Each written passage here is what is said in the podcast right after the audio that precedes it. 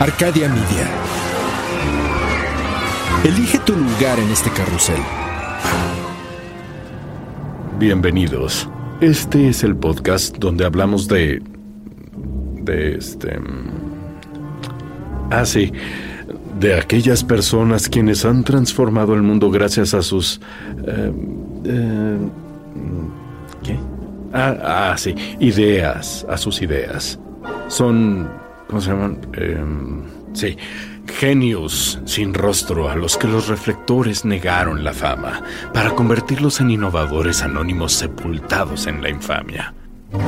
Ellos son... perdón, eh, ¿Cómo se llama? ¿Eh? ¡Los olvidados! Ellos son los olvidados.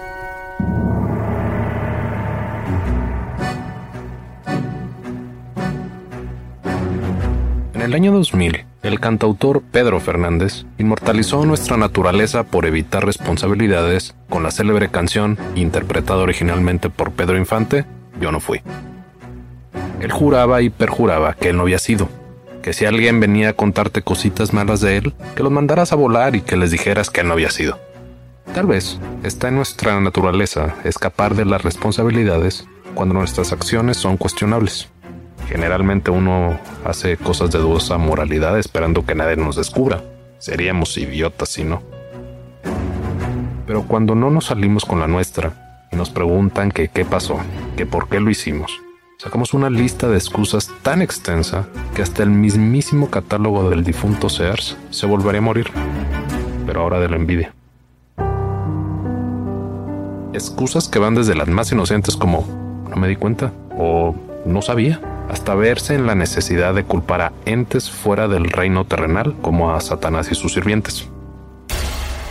Momento. Nadie se atrevería a culpar a Satanás por sus propias acciones y malas decisiones. Sería un descaro, ¿no? En 1971, Gerald Mayo, un recluso de 22 años del Western Penitentiary en Pittsburgh, interpuso una demanda en la Corte Federal de los Estados Unidos contra Satanás y su personal.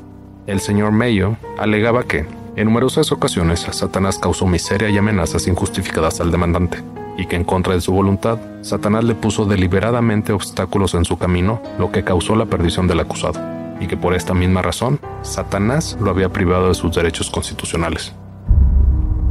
Pongámonos un poco en contexto. Corrían los años 70, la década donde la religión estaba en boca de todos y solo había de dos sopas. O adorabas a Dios o adorabas al demonio. Cabe recalcar que esta década nos dio las películas satánicas que se convirtieron en clásicos, como El bebé de Rosemary y El exorcista.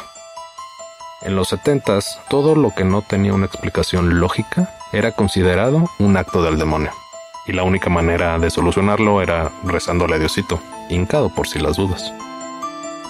Un ferviente temeroso de Dios era Gerald Mayo, que al darse cuenta que tenía una vida que apestaba azufre, decidió demandar al demonio antes de tomar responsabilidad de sus acciones. No creo que tenga que decirlo, pero la demanda de Gerald Mayo no procedió. Pero no fue por lo inverosímil de la acusación, sino porque bajo el Código de los Estados Unidos de América se prohíbe acusar a alguien que no pueda presentarse en una corte porque el día en que alguien logre que el príncipe del infierno se presente en una corte para ser demandado por las acciones de uno mismo, ese día todos tendremos la excusa perfecta y podremos decir, yo te lo juro que yo no fui. Soy Javier Peraza. Esto es Los Olvidados, las historias extraordinarias de personas que pocos recuerdan.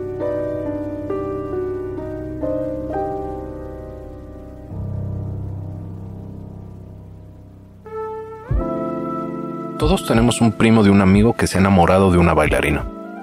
No tengo que especificar el tipo de bailarina de la que estoy hablando, ¿verdad? Este hipotético primo de un amigo va religiosamente todos los fines de semana a visitarla, y en algunas ocasiones hasta le lleva flores, chocolates y hasta alguna cartita de amor. Un día, este primo del amigo le promete a la bailarina en cuestión que la va a sacar de ahí, que él se va a encargar de que nada le falte y que juntos van a ser felices. La realidad es que él no es el único enamorado y que muy probablemente ella gana mucho más dinero que él. Digo, seamos serios. ¿Te suena esta historia o te cayó el saco? El primo de tu amigo o tú no van a ser los primeros ni los últimos en estar en una situación tan romántica como esta. Esta misma historia sucedió justamente en 1801 en la lejana China. Cheng I, un notorio pirata de abolengo, se enamoró de Ching Chi, una madame que trabajaba en un prostíbulo flotante en Guangzhou. A diferencia del primo de tu amigo, Cheng I tenía mucho dinero y poder y pudo convencer a Ching de que se casara con él. Los verdaderos motivos de este matrimonio varían un poco de la fuente. Unos dicen que Cheng I se encaprichó con Ching, otros que simplemente fue un tema de negocios para consolidar poder. Sea como haya sido, la realidad es que Cheng I le firmó un contrato a Ching que le cedía el 50% del poder y las ganancias de su flotilla entera de piratas, a cambio de que le prestara sus encantos de la intriga y seducción que aprendió en el prostíbulo para aplicarlo en los negocios. Pero esta historia no es acerca de Cheng I, ni de que provenía de una dinastía de piratas de mediados del siglo XVII. No quisiera aburrirlos con esas épicas batallas navales o historias de piratas ahogados en ron.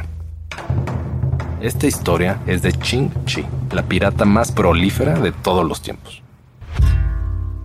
Ching nació en 1775 en la provincia de Guangdong. Poco se sabe de su vida antes de casarse con Cheng I, así que mejor empecemos desde el momento en que se casaron. Una de las primeras cosas que hicieron como pareja fue adoptar a Cheng Po, un muchacho de 18 años que Cheng I había secuestrado unos años antes. Este muchacho resultó ser un genio estratega, y al ser el heredero legítimo, lo volvió más fiel a la causa de esta pareja de recién casados. Durante los primeros años, Cheng I y Ching usaron fuerza militar y su reputación como piratas para reclutar a sus antiguos rivales cantoneses e incrementar así el poder de la flotilla de navíos. En otras palabras, reclutaron a base de los infalibles chingadazos. Hacia 1804, esta nueva coalición se convirtió en la flotilla pirata más poderosa y formidable de toda China. Para este entonces, ya eran conocidos como la flotilla de la bandera roja. Todo marchaba a la perfección. Estos tórtolos seguían prácticamente en su luna de miel, solo que robaban, mataban y torturaban en lugar de tomar piñas coladas en la playa, visitar París y comprar recuerditos en alguna isla del Caribe hasta que el 16 de noviembre de 1807, Cheng I murió súbitamente en Vietnam en un tsunami. Suele suceder que cada que muere alguien con mucho poder, todos aprovechan la oportunidad para heredar el mando. Pero Ching, en Chinga, se puso a maniobrar para mantener esa posición de liderazgo. Para evitar que los piratas rivales tomaran ventaja de la situación, Ching utilizó sus poderes de intriga y seducción con su hijo adoptivo, Cheng Po juntos lograron mantener la lealtad de los familiares de su difunto esposo, quienes eran los líderes de las flotillas más importantes. Una vez hallado el pacto, Ching siguió cultivando la lealtad de otros capitanes de flotillas. Eran otros tiempos, donde lo correcto era tener un hombre al mando. Así que Ching nombró a su hijo adoptivo y ahora amante, Cheung Po, como el segundo al mando. Y para mantener el orden entre los más de 50.000 piratas, Ching estableció un sencillo código de leyes, sencillo, pero sumamente estricto. Cualquiera que diera sus propias órdenes, que no vinieran desde Ching o desobedeciera a un superior, era decapitado, en el acto. Nadie podía robar del fondo público o de los aldeanos que suplieran bienes a los piratas. Si lo hacían, pena de muerte. Todos los bienes tomados como botín deberían de ser presentados al inspector de grupo. El botín era registrado por un sobrecargo y luego distribuido al líder de la flotilla. Los que se habían hecho del botín se quedaban con el 20% y el resto se iba al fondo público. Cuando el botín era dinero de verdad, se le entregaba al líder del escuadrón. Una pequeña cantidad se la daban a los autores del atraco y el resto se usaba para comprar materiales para reparar los barcos. El castigo para quienes no entregaran el botín eran latigazos si era la primera ofensa. Si las cantidades eran muy grandes o no era la primera vez que se querían salir con la suya, pena de muerte. Ching, siendo una mujer pirata, tenía reglas especiales para los prisioneros capturados, en especial las mujeres. Usualmente, las mujeres consideradas inferiormente bellas o, como les decimos por acá, feas, eran liberadas inmediatamente.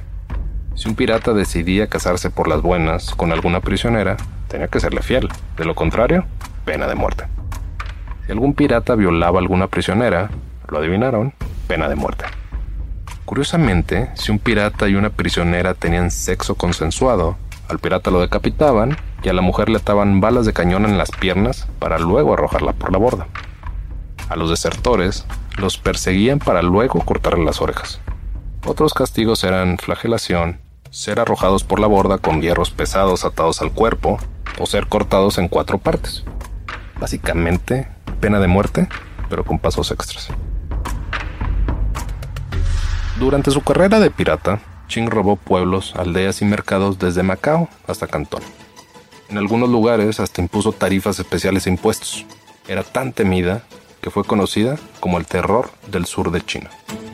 En el pleno apogeo de su exitosa carrera de pirata, ni los chinos, ni los portugueses, ni siquiera los cazarrecompensas ingleses lograban detenerla. En un intento desesperado para detener a Qing, el gobierno chino ofreció una amnistía a todos los piratas de su flotilla, esperando así poder acabar con ella. Pero la lealtad de los piratas hacia Qing era más grande que cualquier amnistía hecha en China. Parecía que Qing se saldría con la suya hasta que sucedió la batalla de la Boca del Tigre en 1809. Al parecer los chinos se aliaron con los portugueses, los ingleses, tal vez algunos dioses griegos y hasta con algún extraterrestre perdido. A finales de 1809, Qing y su flotilla de la bandera roja habían sufrido una serie de importantes derrotas por parte de la Fuerza Naval portuguesa. Hizo falta que tres países se aliaran militarmente para poder obligar a Qing a que por fin se rindiera.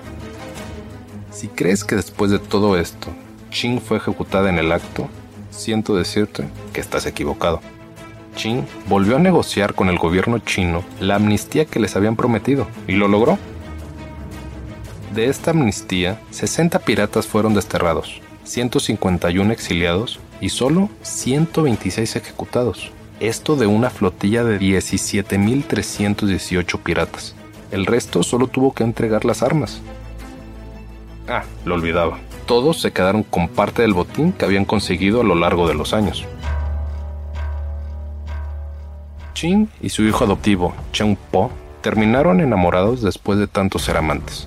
El gobierno chino disolvió su relación de madre e hijo y ese mismo día los casó. Juntos tuvieron un hijo y una hija.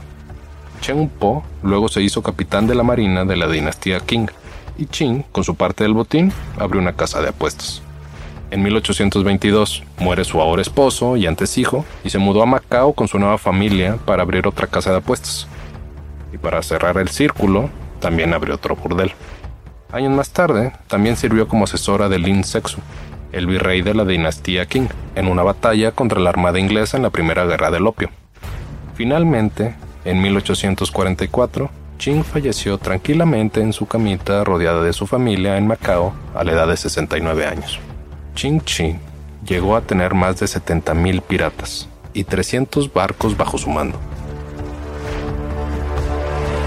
Pongamos esa cifra en perspectiva.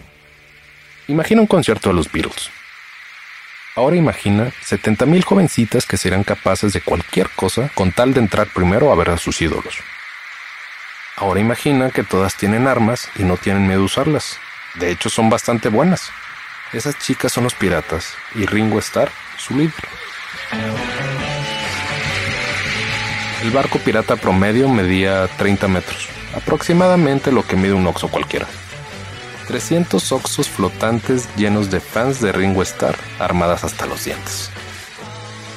Ching Chi, la pirata más temida y prolífera de la historia, no será olvidada.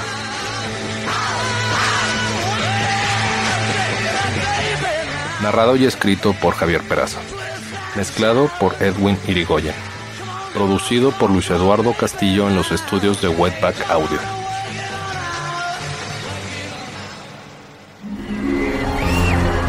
Arcadia Media.